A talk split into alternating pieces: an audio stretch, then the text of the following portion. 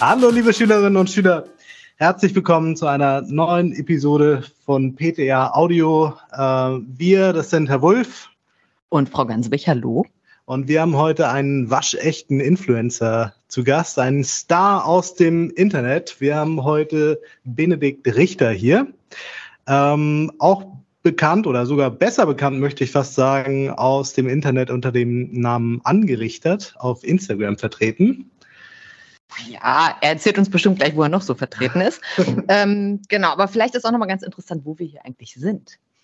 Ja, wir sind extra angereist nach Berlin und wollten ein brandheißes Live-Interview führen mit Benedikt, aber leider ist er kurzfristig krank geworden und deswegen sitzen wir jetzt hier ohne ihn in unserem Hotelzimmer.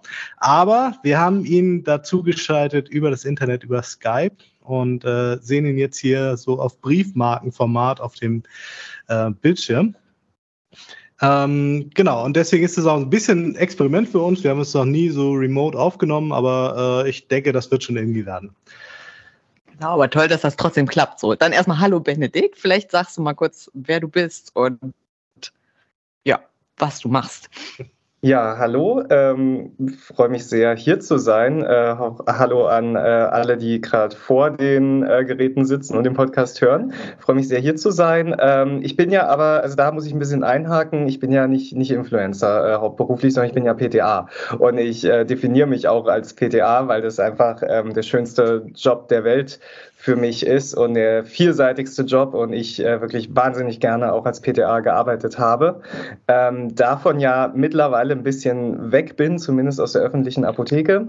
Also vielleicht darf ich einmal ganz kurz ausholen. Ähm, ich habe meine Ausbildung 2013 abgeschlossen. In Leipzig habe ich die gemacht. Ich komme halt auch aus Ostdeutschland. Ähm, das hört man manchmal auch ein bisschen, vor allem heute, wo ich so ein bisschen verschnupft bin, kann man es vielleicht auch ein bisschen hören. Und habe dann da, wie gesagt, 2013 einen Abschluss gemacht und habe dann neun Jahre in der Apotheke gearbeitet. Erst in einer äh, ganz kleinen Kleinstadt, so Kleinstadtapotheke, viele ältere Leute, äh, so klassisches Apothekending. Und dann bin ich vor drei Jahren nach Berlin gezogen und habe dann hier noch zwei Jahre gearbeitet in einer Apotheke mit HIV-Schwerpunkt. Ähm, was auch nochmal sehr, sehr spannend war, auch mit sehr viel Rezeptur. Ähm, das hat mir sehr viel Freude bereitet. Also ganz viele pädiatrische Kapseln, Dronabinol von hinten bis vorn in äh, Tropfen und in Kapselform.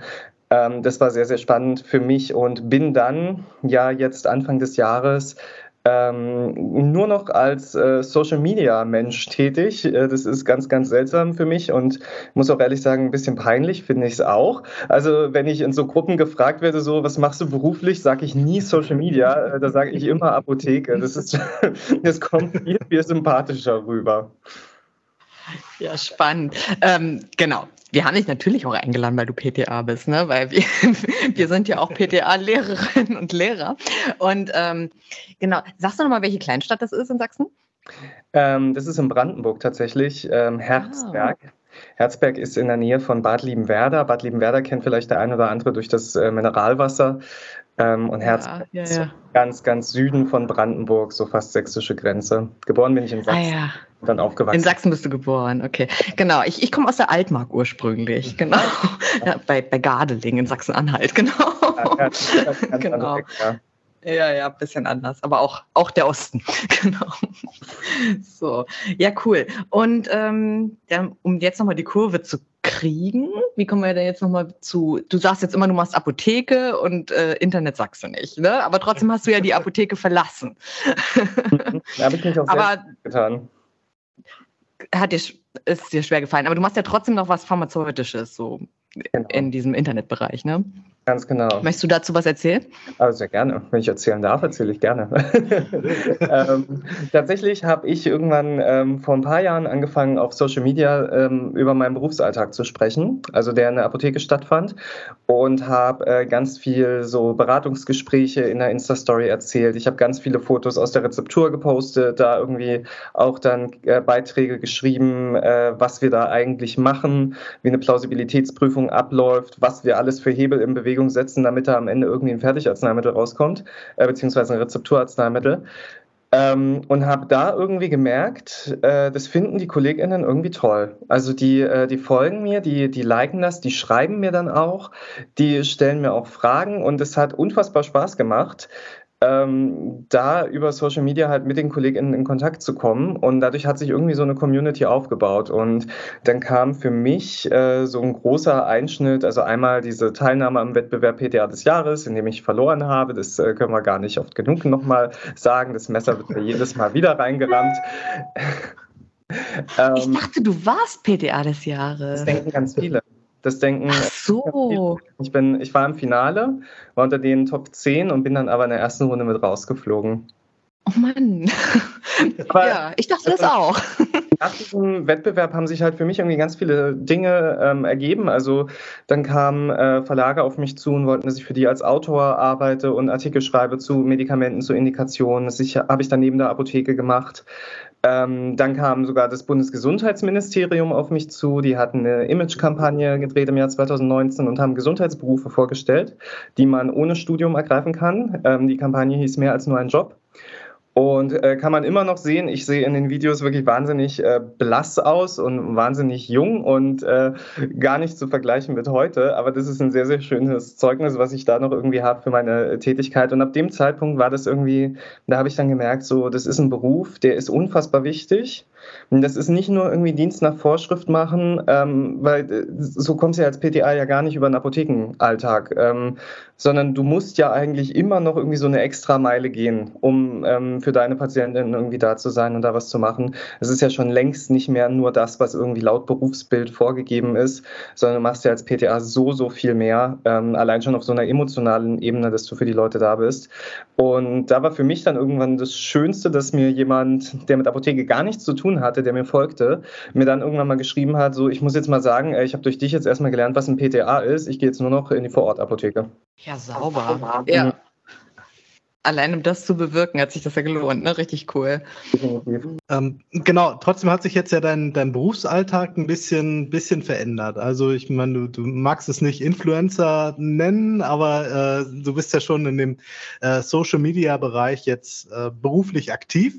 Und das gab ja bestimmt auch so einen, so einen Übergang, wo man erst hat noch ein bisschen mehr in der Apotheke zu schaffen gehabt und dann äh, hat sich das ja weiterentwickelt.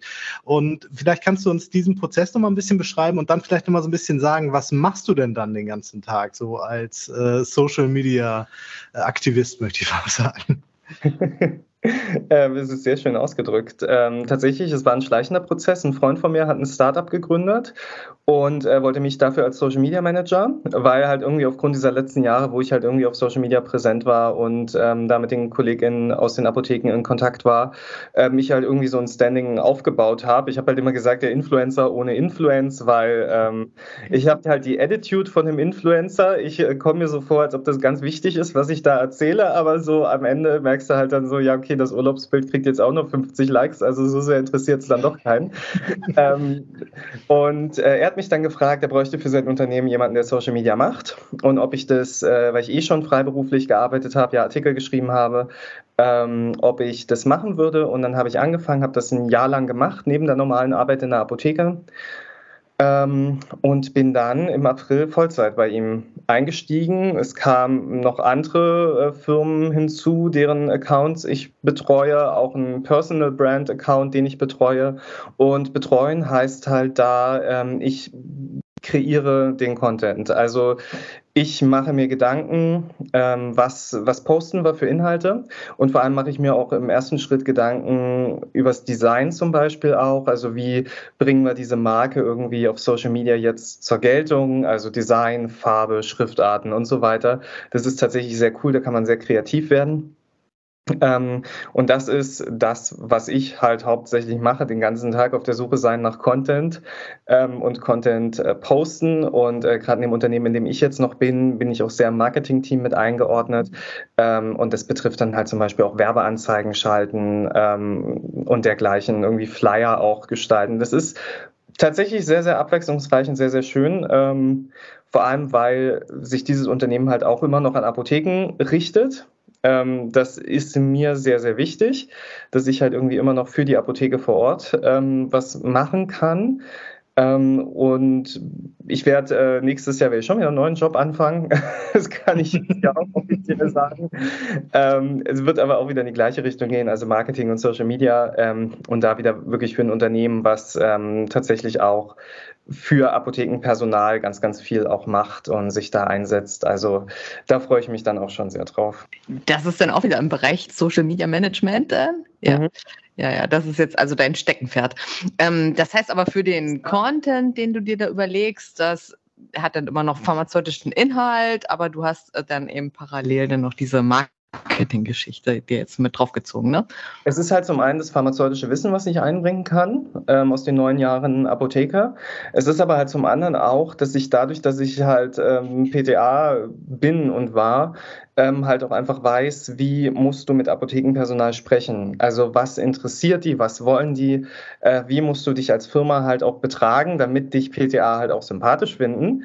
Ähm, da wird ganz, ganz oft ganz, ganz viel falsch gemacht, wo dann irgendwie auch gesagt wird, so ja, das, was wir jetzt anbieten, das ist doch gar kein Problem, das kann man nebenbei noch machen. Und wo halt Firmen dann irgendwie nicht sehen, dass PTA halt irgendwie ganz, ganz viel ähm, in der Apotheke machen und jeder zusätzliche Arbeitsschritt halt irgendwie dafür sorgt, dass du da eigentlich keine Lust drauf hast, dass jetzt bei dir in der Apotheke Wege zu etablieren. Also es muss immer möglichst einfach sein und du musst vor allem auch mit PTA ähm, nicht von oben herab reden, sondern das sind halt Gesund Gesundheitsexperten und als solche sollte man auch mit denen reden. Und ähm, inwieweit zieht ihr die Kunden dann auch in Betracht bei diesem, bei diesem Content? Mm, bei den Firmen, für die ich jetzt arbeite, das richtet sich tatsächlich nur an, ähm, an Apothekenpersonal. Das okay man macht auch, wenn man sich dazu entscheidet, wir machen jetzt einen Social Media Auftritt, muss man ja am Anfang Zielgruppe definieren und dann überlegst du dir halt so, richte ich mich jetzt an EndverbraucherInnen oder richte ich mich halt an das Apothekenpersonal, das meine Produkte halt anwenden soll ähm, oder was sich irgendwie dafür interessieren soll und dazu informieren möchte und dann basierend auf deiner Zielgruppe, die da halt festgelegt Dann habe ich nochmal eine Frage, die mich persönlich mal so ein bisschen interessiert. Also man verkauft ja in Anführungsstrichen als äh, Social Media Mensch oder seine ähm, seine Seele nicht unbedingt, aber seine Glaubwürdigkeit vermarktet man, nicht? Und bewirbt damit äh, Produkte. Ja. Und das ist ja im, kann ja im Gesundheitsbereich auch, äh, sag ich mal, eine heikle Angelegenheit sein. Also die Grenze zwischen, zwischen äh, Werbung und äh, die eigene Glaubwürdigkeit, sag ich mal, nicht, nicht aufs Spiel setzen. Wie, wie gehst du damit um? Kannst du dazu vielleicht was sagen? Das ist wirklich ein wichtiger Punkt, den du da ansprichst. Ähm, ich habe halt auch beobachtet, in den letzten Jahren ganz viele Firmen haben das irgendwann mal für sich entdeckt, ähm, PTA halt anzuschreiben und die um Beiträge zu bitten. Ähm, und dann stehen halt PTA mit irgendwelchen Produkten da, äh, bei denen ich mir dann manchmal auch denke, so, ui, also wirklich da möchtest du jetzt mit deinem Namen für stehen und vor allem mit deiner Expertise. Es ist ja nicht nur dein Name.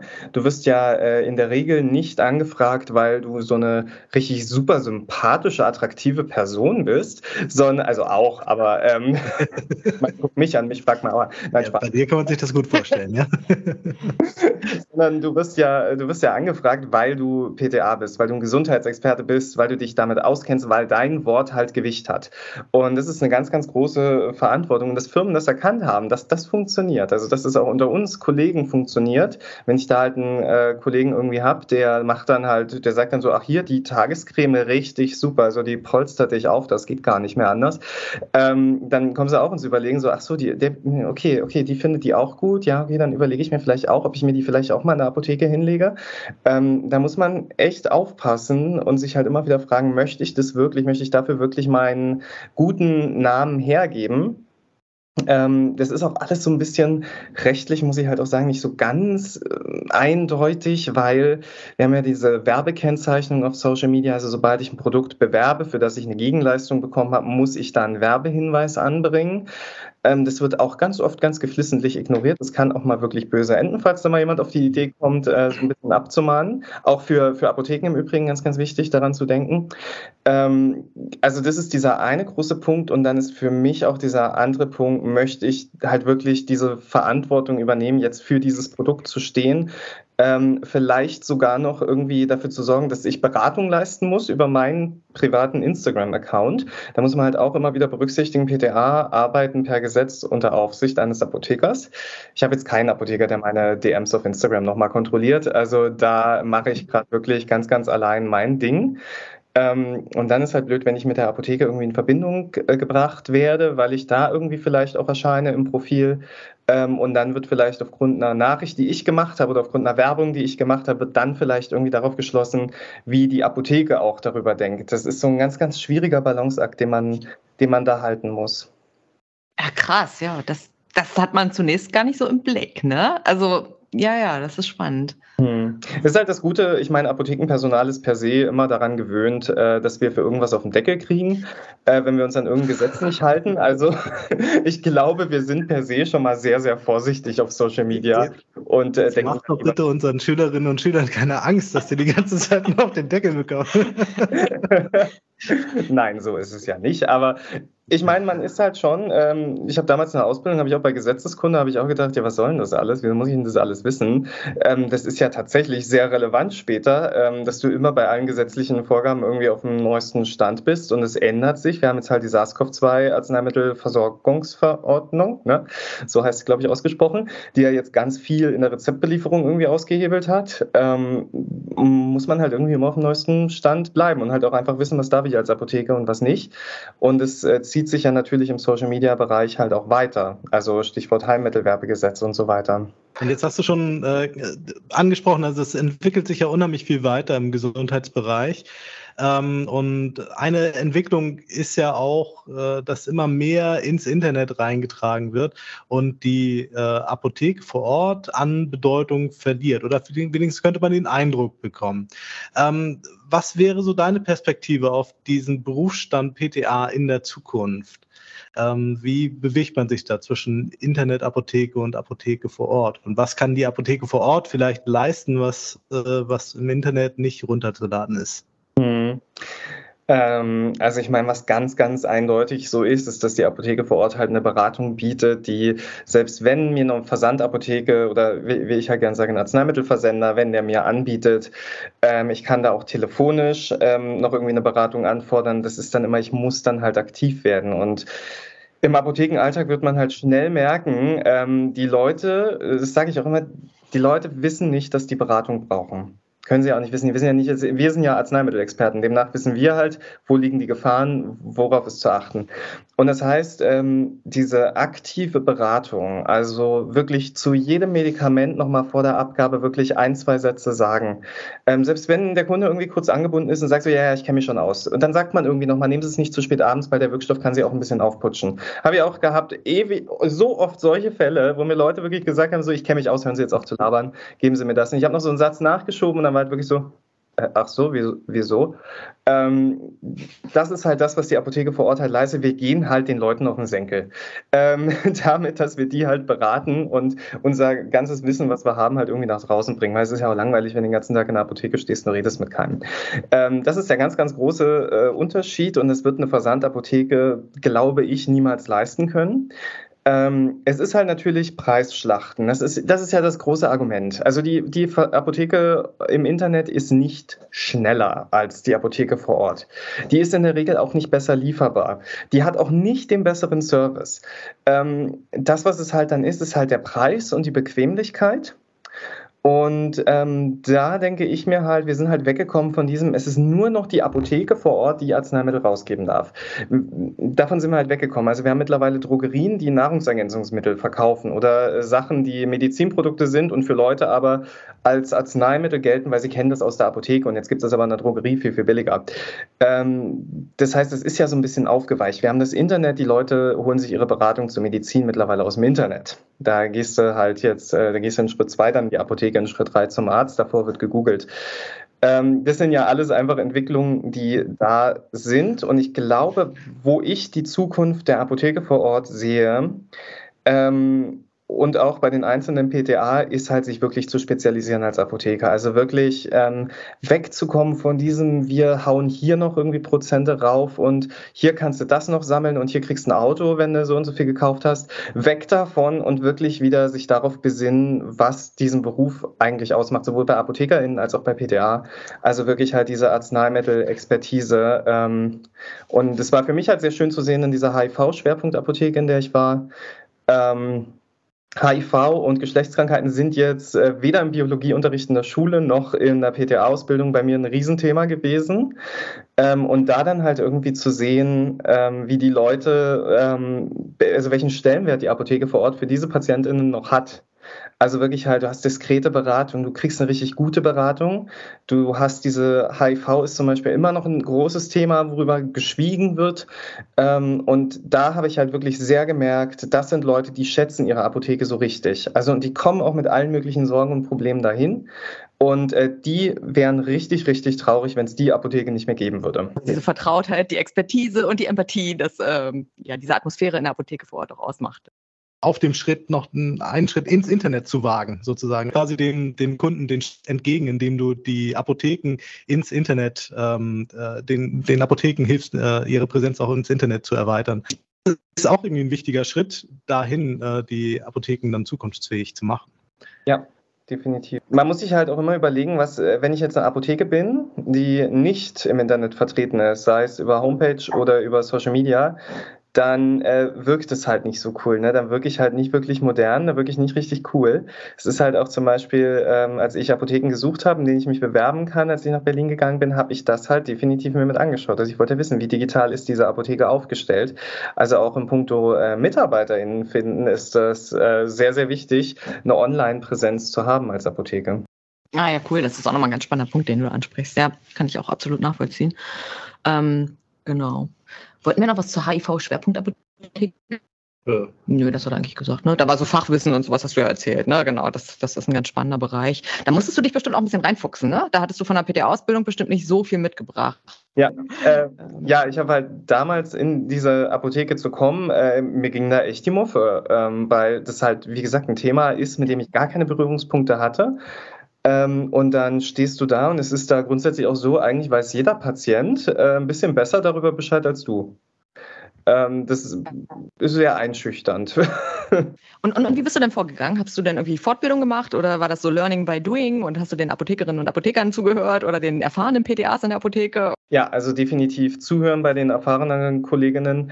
Ähm, wir hatten da ganz viele HIV-spezialisierte äh, ApothekerInnen. Ähm, da stand ich am Anfang wirklich auch parat. Ich habe immer gefragt, wenn ich irgendwas nicht wusste, mir bei irgendwas nicht sicher war, sobald mich ein Kunde gefragt hat, äh, verträgt sich das mit all meinen Medikamenten, habe ich nachgefragt. Das ist auch ganz wichtig ähm, für PTA. Ähm, kennt eure Grenzen. Das ist keine Schande zu sagen, ich weiß das nicht, ähm, sondern kennt eure Grenzen. Ich finde, das macht kompetente Gesundheitsdienstleister aus, halt einfach mal zu sagen, äh, weiß ich jetzt nicht, gebe ich an jemanden anders weiter, der sich besser auskennt. Ähm, wie man ja mal sagt, man muss nicht alles wissen, man muss nur wissen, wo es steht. Manchmal steht es beim Kollegen, der neben dir am HV-Tisch steht. Ähm, das war sowas und dadurch lernt man ja dann natürlich auch. Und dann halt auch nicht weggehen, nachdem man die Frage gestellt hat und der Kollege übernimmt das Beratungsgespräch, sondern daneben stehen bleiben, zuhören, sich das aneignen. Dann natürlich äh, lesen, lesen, lesen. Ähm, es, gab, es, gibt ganz viel Fachliteratur dazu, die ist wahnsinnig trocken. Ähm, also was ich viel gemacht habe, ist halt Online-Artikel lesen, ähm, sich Videos dazu anschauen und dann aber halt wirklich Learning by Doing, wie du halt sagst. Ähm, am Ende wirst du, ist wie Autofahren eigentlich. Äh, wenn du einen Führerschein gemacht hast, bist du noch nicht wirklich gut. Ähm, und so ist es, wenn du deine PTA-Ausbildung fertig hast, dann gehst du auch raus und denkst dir so, ach Herr Jemine, jetzt soll ich hier, soll ich hier stehen, jetzt soll ich das machen. Oh bye. Und dann merkst du aber so, wenn du dein halbes Jahr in der Apotheke rum hast, ähm, merkst du so, ja, es läuft ja doch, ich weiß ja doch Dinge und ich kann das ja doch richtig gut. Ähm, und das wird natürlich im Laufe der Zeit immer mehr. Und deswegen ist dieses Learning by Doing ähm, sehr, sehr wichtig, aber halt anzuerkennen, wo die Grenzen sind. Ja, das hast du nochmal schön gesagt. Und das gilt eben für alle Bereiche, ne? nicht nur für diesen HIV-Schwerpunkt. Ja. Dann habe ich jetzt nochmal eine ganz spannende Frage. Also ich bin auch noch nicht so lange auf Instagram und diejenige Person aus dem Bereich die mir da so ist, das was du. Ne? Und das Erste, was mir da auch so unter anderem, ne? es waren noch ein paar mehr, aber du, du warst schon so ziemlich eine der Ersten. Und äh, was mir denn so als erstes aufgefallen ist, ja, also du hast irgendwie offensichtlich so ein Schlossfable, kannst ja gleich noch mal ein bisschen ausholen. Und ja. ich da hatte mir jetzt so die Frage überlegt, was ist eigentlich dein Place to be? Ist es ein bestimmtes Schloss in Deutschland? Ähm, also wenn ich es jetzt erstmal so äh, deutschlandweit betrachte, ich wohne ja in Berlin, das ist eine ganz tolle Stadt. Ähm, aber ich bin zum Beispiel auch wahnsinnig gerne in Hamburg. Ähm, ich finde, Hamburg ist einfach, äh, sage ich jetzt nicht mal äh, euretwegen, sondern ähm, ich, äh, Hamburg, äh, Hamburg, hat einfach einen Flair. Ich habe äh, vor zwei Jahren, glaube ich, bin ich einfach äh, in meinem Urlaub spontan nach Hamburg gefahren für ein Wochenende, ganz allein. Ähm, auch ganz schlimme Geschichte. Ich habe mir Musicalkarten gebucht. Für Mama Mia. Das lief zu der Zeit gar nicht. Ähm, habe mir die Karten gebucht, bin da hingefahren, fertig machen ähm, und gucke dann im letzten Moment auf diese Karte und merke halt so, die ist fürs nächste Jahr. Ähm, oh. War eine richtig große Enttäuschung. Aber ich habe wirklich da so ein schönes Wochenende gehabt, diese Stadt einfach alleine zu erkunden. Ich habe traumhaftes Wetter gehabt. Hamburg ist mir auf ewig in richtig guter Erinnerung geblieben. Ähm, würde ich jetzt auch so sagen, so deutschlandweit von all den Städten, in denen ich bisher war, ähm, da gibt es ein paar Städte, die finde ich wirklich ganz, ganz schlimm. Das sieht man auch, wenn ich, äh, wenn ich auf Instagram unterwegs bin, dazu was sage. Ich glaube, meine Follower wissen, äh, welche Städte das sind. ähm, aber die können da auch nichts für. Also die Menschen da sind toll. Ähm, ja, und in Berlin äh, gibt es tatsächlich so ein paar Orte, die ich wirklich sehr, sehr gerne mag. Ähm, das sind natürlich, äh, sind es oft Bars zum Beispiel, Restaurants, die ich ähm, sehr, sehr kennen und lieben gelernt habe in diesen kurzen drei Jahren, wo ich äh, teilweise auch die Barkeeperin dann kenne und es ist irgendwie dann schön und die folgt mir auch auf Instagram und sagt mir dann, wenn ich in der Bar dann bezahlt habe, sagt die auch so, oh, das Foto letztens, das fand ich ja super. Ähm, das ist auch sehr, sehr süß irgendwie. Und ansonsten in Berlin, ähm, was sehr, sehr sehenswert ist, natürlich Schloss Charlottenburg. Ähm, liebe ich sehr. Äh, wenn man ein bisschen weiter rausfährt nach Potsdam, Neues Palais ist mein absolutes Lieblingsschloss. Ähm, deutschlandweit betrachtet, absolutes Lieblingsschloss. Ähm, Charlottenburg hat einen wunderschönen Park. Es ist, glaube ich, der einzige Park in Berlin, den wir haben, der wirklich so, äh, so akkurat angelegt ist und so unfassbar sauber. Berliner Parks sind äh, nicht so sauber. Ähm, aber was auch ein sehr sehenswerter Park ist, ist der Victoria Park in Kreuzberg. Ähm, das ist der mit dem Wasserfall. Der hat tatsächlich so einen künstlich angelegten Wasserfall, der von diesem Berg oben so runterplätschert über Steine. Der ist im Sommer dann immer an. Das ist wirklich wunderschön. Ähm, In Berlin gibt es einen Berg und einen Wasserfall? Da steht das Nationaldenkmal drauf. Ähm, kannst du, äh, googelt das gern mal im Anschluss. Wunderschön. Also gerade eben dahin zu gehen lohnt sich nicht. Ich würde da auch im Dunkeln nicht hingehen, ähm, aber tagsüber im Sommer wunderschön. Ja, cool. Aber das, aber krass, dass Hamburg da so weit oben ist auf deiner Liste. Das ist doch schön. Das wird unsere Schülerinnen und Schüler aus, aus unseren Klassen auch freuen. genau. Aber die kommen jetzt bestimmt auch gerne mal nach Berlin. Das ist gut. Aber so der, der Schlösserfebel steht jetzt bei dir doch nicht so im Fokus, ne? Mm, doch, eigentlich schon. Doch, ähm, ich versuche das so ein bisschen, also insgesamt ist es halt bei mir wirklich alles, was irgendwie alt ist, äh, finde ich eigentlich ganz toll. Ne, ich habe halt auch in der Apotheke gearbeitet. also, ähm, ja, ähm, also Schlösser, Museen, Kunst, äh, Oper, Theater, das ist alles irgendwie meins. Und deswegen liebe ich es auch sehr in Berlin zu leben, weil man hier wirklich sehr gute Möglichkeiten hat, das alles irgendwie zu erkunden und umzusetzen. Wir haben halt in Berlin einen kleinen Mangel an Schlössern. Äh, dafür gehst du dann aber halt nach Potsdam. Und da findest du dann wieder mannigfaltig. Wenn ich auch jetzt in irgendeiner Stadt bin, also ich für das Unternehmen, für das ich jetzt gearbeitet habe, muss ich viel auf Messen sein. Ähm, ähm, war da halt wirklich teilweise so jeden Monat ein, zweimal am Wochenende halt unterwegs. Das ist auch ein bisschen belastend, weil dann auch immer dieses im Hotelzimmer leben, das ist, äh, das stellt man sich alles so toll vor, aber es ist eigentlich ist das doof. Ähm, und da habe ich immer dann vorneweg geguckt, wenn ich halt so ein bisschen Freizeit hatte, weil du siehst, wenn du da arbeitest, siehst du nichts von der Stadt. Da musst du dir ja wirklich irgendwie so Zeit freischaufeln. Da habe ich immer geguckt, ob die Stadt ein Schloss hat. Wenn die kein Schloss hatte, war die irgendwie schon durch. Ähm, da können sich jetzt alle überlegen, welche Städte das sind. Okay, also doch. Gut, also, danke. Wenn du das nächste Mal in, in, Hamburg bist, dann kannst du ja auch mal bei uns in Bergedorf vorbeikommen. Das ist also die, der Stadtteil von Hamburg, wo unser, unsere PTA-Schule steht. Ja. Und in Bergedorf haben wir ein kleines Schloss, das ist so, so eine Art Bonusschloss. Ja, also es ist ein ganz kleines, schnuckliges Schlösschen, möchte ich sagen, auf das wir Bergedorfer, also ich komme direkt von dort, äh, sehr, sehr stolz sind. Ähm, genau, also wenn du dir das nochmal anschauen genau. würdest, würde es mir eine persönliche Freude machen. Ja. Und mit Abstecher an unsere PTA-Schule. Genau. Ja, sehr gerne. Ich versuche auch immer in meiner alten PTA-Schule mal zum Tag der offenen Tür reinzugehen, ähm, um mal kurz zu meinem ehemaligen äh, Klassenlehrer zu gehen und zu sagen, gucken Sie mal, Sie haben gesagt, ich habe keine Ahnung von Chemie, ich habe es doch zu was gebracht. ja, genau. Also du bist jederzeit herzlich willkommen. Schön. Das behalte ich genau. im Hinterkopf. Mache ich mal vielleicht wieder eine Stunde ähm, im Labor vielleicht mal wieder mit. Äh, oder ja, okay, Chemie würde ich jetzt vielleicht nicht mitmachen. Weiß jetzt nicht, was ihr unterrichtet. Ähm, du kannst die Corona-Binol-Kapseln mit uns dann machen. Oh ja, gerne. Gerne. Die machen mir tatsächlich Spaß. Ja, ja, da hast du mal so schöne Bilder gepostet und dann habe ich gesagt, so eine schöne wollen wir auch mal machen. genau. Aber ganz ehrlich, damals erstes Mal Zäpfchen gießen, ich weiß nicht, ob ihr das auch macht mit Kupfersulfat. Ähm, mhm ich äh, hatte dann die Zäpfchen, die wurden auch in alle anderen Klassen rumgereicht äh, und wurden aufgehoben, um zu zeigen, wie es nämlich aussehen sollte. Also die Phase hatten wir halt auch mal. Cool. Aber das ist doch ein Deal. Dronabinol-Katze mit Benedikt dann in Bergedorf. Genau, wir wollen dich jetzt gar nicht mehr so sehr lange in Beschlag nehmen, aber wir wollen dich ganz bestimmt nicht gehen lassen, ohne dass du uns nochmal eine kuriose Geschichte aus der PTA-Welt erzählt hast, aus der Apotheke idealerweise. Ich finde nämlich immer, was man unterschätzt bei der Berufswahl ist, was hat man am Feierabend zu erzählen? Den hm. Freunden und den Mitmenschen hat man lustige Gesch Geschichten, die man mitbringen kann. Und ich muss sagen, da ist die Apotheke ganz weit vorne mit ihren kuriosen Geschichten. Und vielleicht hast du auch noch eine, die du mit uns teilen kannst.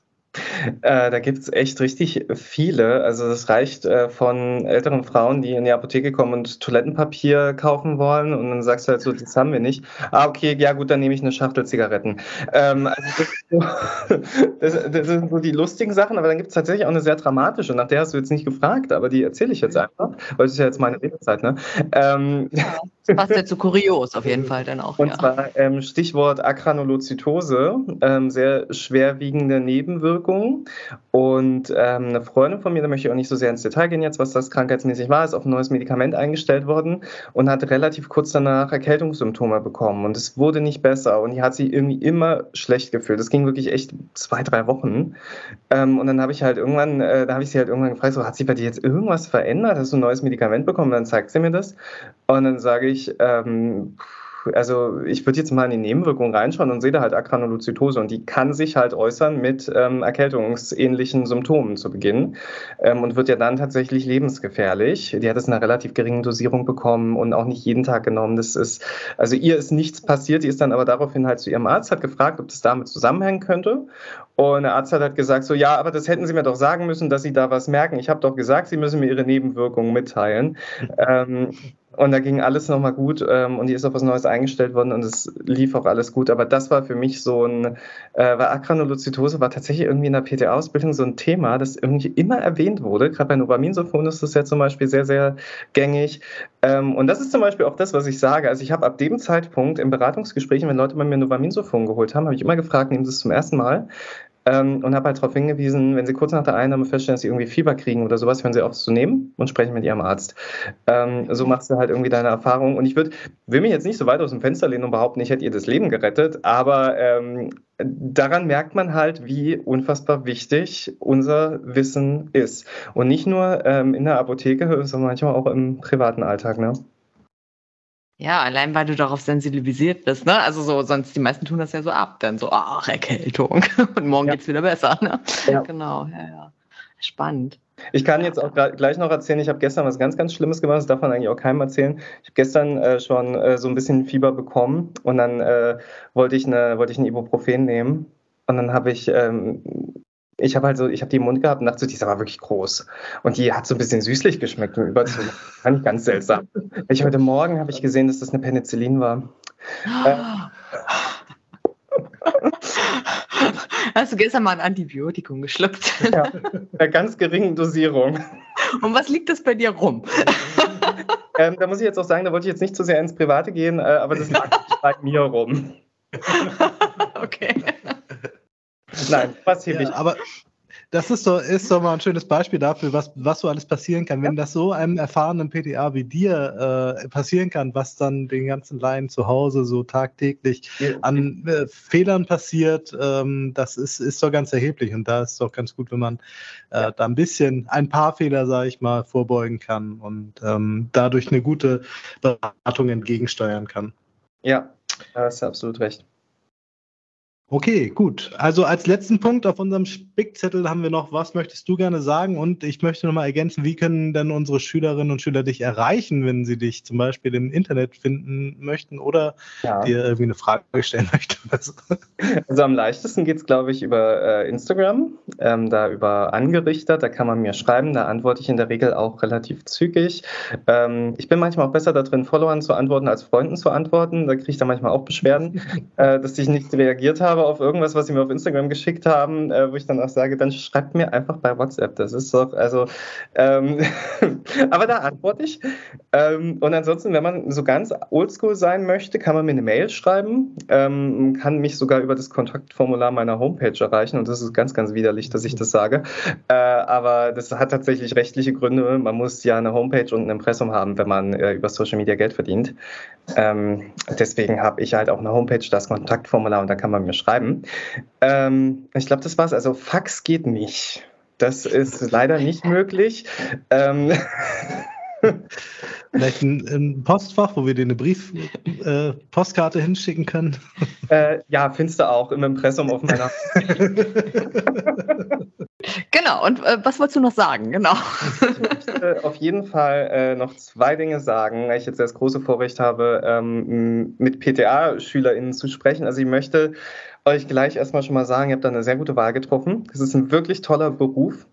Ähm, ein Beruf, der, glaube ich, sich in den nächsten Jahren noch sehr verändern wird und ähm, in dem es sehr, glaube ich, darauf ankommt, ähm, beweglich zu bleiben und offen zu sein, ähm, ich bin da ein ganz gutes Beispiel für, was da passieren kann, wenn du ein bisschen zu offen bist, ähm, wie du dann, äh, wo dein Weg dann manchmal hinführt, aber halt auf jeden Fall interessiert sein daran, was da passiert. Ähm, habt die PatientInnen im Fokus ähm, bei eurer Arbeit und dann werdet ihr richtig gute PTA werden und sein. Ähm, wenn ihr dann auch diesen ganzen Packen an Prüfungen auch geschafft habt, aber den schafft man auch, kann ich euch auch alle beruhigen, ähm, das ist möglich. Ähm, und was ich auch sagen möchte, ist, äh, dass ich mal meinen Hut ziehen möchte vor all den Lehrkräften an PTA-Schulen, weil ihr ähm, wirklich, wirklich großartigen Job macht und uns darauf vorbereitet, raus in die Welt zu gehen ähm, und gute PTA zu sein. Und dafür möchte ich mich einfach auch mal bedanken. Oh, jetzt werden wir auch noch gleich ganz rot. genau. Ja, das hast du schön gesagt. Also beide Punkte unterstütze ich total. Ja, dann bleibt uns, glaube ich, nichts weiter übrig, als dir ganz herzlich zu danken für deine Bereitschaft, uns hier ein Podcast-Interview zu geben und für die viele Zeit trotz deiner äh, Erkrankung, ähm, dass du uns hier noch zur Verfügung gestanden hast. Vielen, vielen Dank dafür. Auch von meiner Seite. Vielen Dank, Benedikt. und dann hoffentlich bald im Bergedorf und am Bergedorfer Schloss. Ne? Genau, da freuen wir uns alle drauf. Da freue ich mich auch drauf. Vielen, vielen Dank.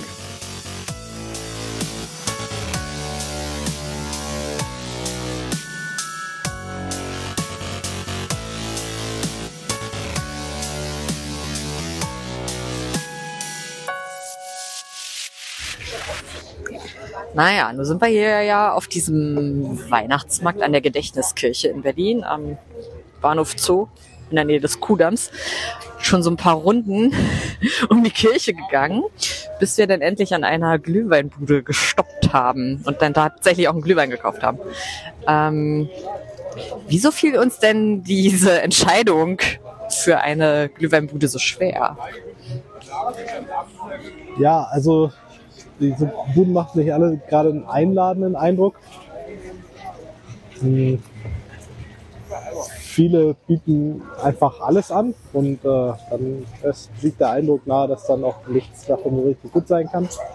Außerdem sind die Verkäufer, also wenn ich mir die so in der, in der Abteilung, äh, in der Apotheke, in meiner Apotheke vorstellen würde, dann würde ich denken, hm, da ist aber noch nicht was nachzubessern im Sinne der nonverbalen Kommunikation mit dem Kunden, bevor der Kunde also in ein Gespräch, Verkaufsgespräch eintritt. Der erste Eindruck. Der erste Eindruck gestaltet sich hier teilweise äh, doch nicht unbedingt optimal. Viele Verkäufer starren auf ihr Handy. Mhm, Einer raucht auch.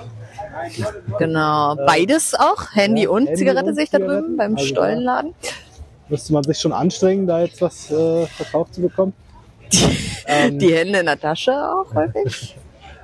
Andere ähm, ziehen ein mürrisches Gesicht. Natürlich bei so einer fröhlichen Tätigkeit wie Glühwein verkaufen nicht unbedingt optimal. Aber andere machen es auch ganz toll. Ich sehe da drüben einen äh, äh, Stand, an dem man einen türkischen Kaffee kaufen kann mit einer sehr freundlich aussehenden, engagierten Dame, hm. Die allerdings jetzt auch nach hinten verschwindet. Jetzt geht sie nach hinten. Da ist die Bude leer. Ein Kunde kommt und geht weiter. Ah, genau. nicht so gut. Das wäre in der, in der Apotheke natürlich auch ja. nicht optimal. Wenn keiner vorne steht, dann kommt auch keiner in die Apotheke rein. Genau. Mm, genau, also nochmal zu diesem Überangebot. Ne? Also wir hatten ja vorhin da auch eine Bude gesehen, da gab es wirklich alles. Ne? Da gab's Bier, da gab's Tee, da gab's Brause, da gab's Glühwein in 20 Sorten, Eierpunsch. Und es gab auch so viele unzählige Schilder, die war einfach nur bunt. Ne? Also irgendwie wusste man gar nicht, was man denn jetzt bestellen sollte. Und da ist weniger dann manchmal auch mehr. Ne? Ja. Man den Wald vor lauter Bäumen gar nicht gesehen. Und wir sind jetzt hier an so einer Bude gelandet. Hier steht auch relativ viel drin. Die ist relativ bunt, aber das sieht eher hübsch dekoriert aus und das Angebot hält sich so in Grenzen. Ja. Und die Verkäuferin, die guckte auch, ja, sie hat uns jetzt nicht mit einem strahlenden Lächeln empfangen, aber sie sah akzeptabel freundlich aus. Ne? Genau. Ja. Ist natürlich auch schwierig, den ganzen Tag äh, zu stehen, den ganzen Tag zu arbeiten und ständig einen, einen freundlichen, aufgeräumten Eindruck zu machen. Das gelingt sicherlich niemandem durchgehend so richtig gut. Aber ist auf jeden Fall, äh, kann man sich da Ziele setzen, die man.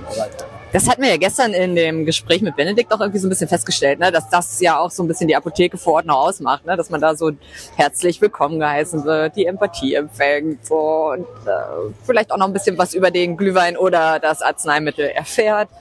Und das ist, ja, das spielt irgendwie so eine wichtige Rolle doch auch in der Apotheke vor Ort. Ne? Mhm. Genau. Und das kann man gut auf Glühweinstände übertragen. Oder umgekehrt. ja. Kundenseitig ist es natürlich aber auch mal ein bisschen schwierig, ne? wenn man den ganzen Tag mit schlecht gelaunten äh, Kunden oder hier im Glühweinmarkt wahrscheinlich dann auch immer noch mit angesoffenen Kunden zu tun hat. Das kann auch die, die Laune schon mal so an beeinträchtigen.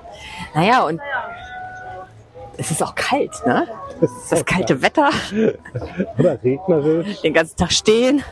Ja. Aber das ist in der Apotheke ja auch nicht anders. Genau. Das ist hoffentlich nicht so kalt. Aber wir beobachten hier gerade auch ein kollegiales Miteinander. Wir kommen ja auch gut ins Gespräch.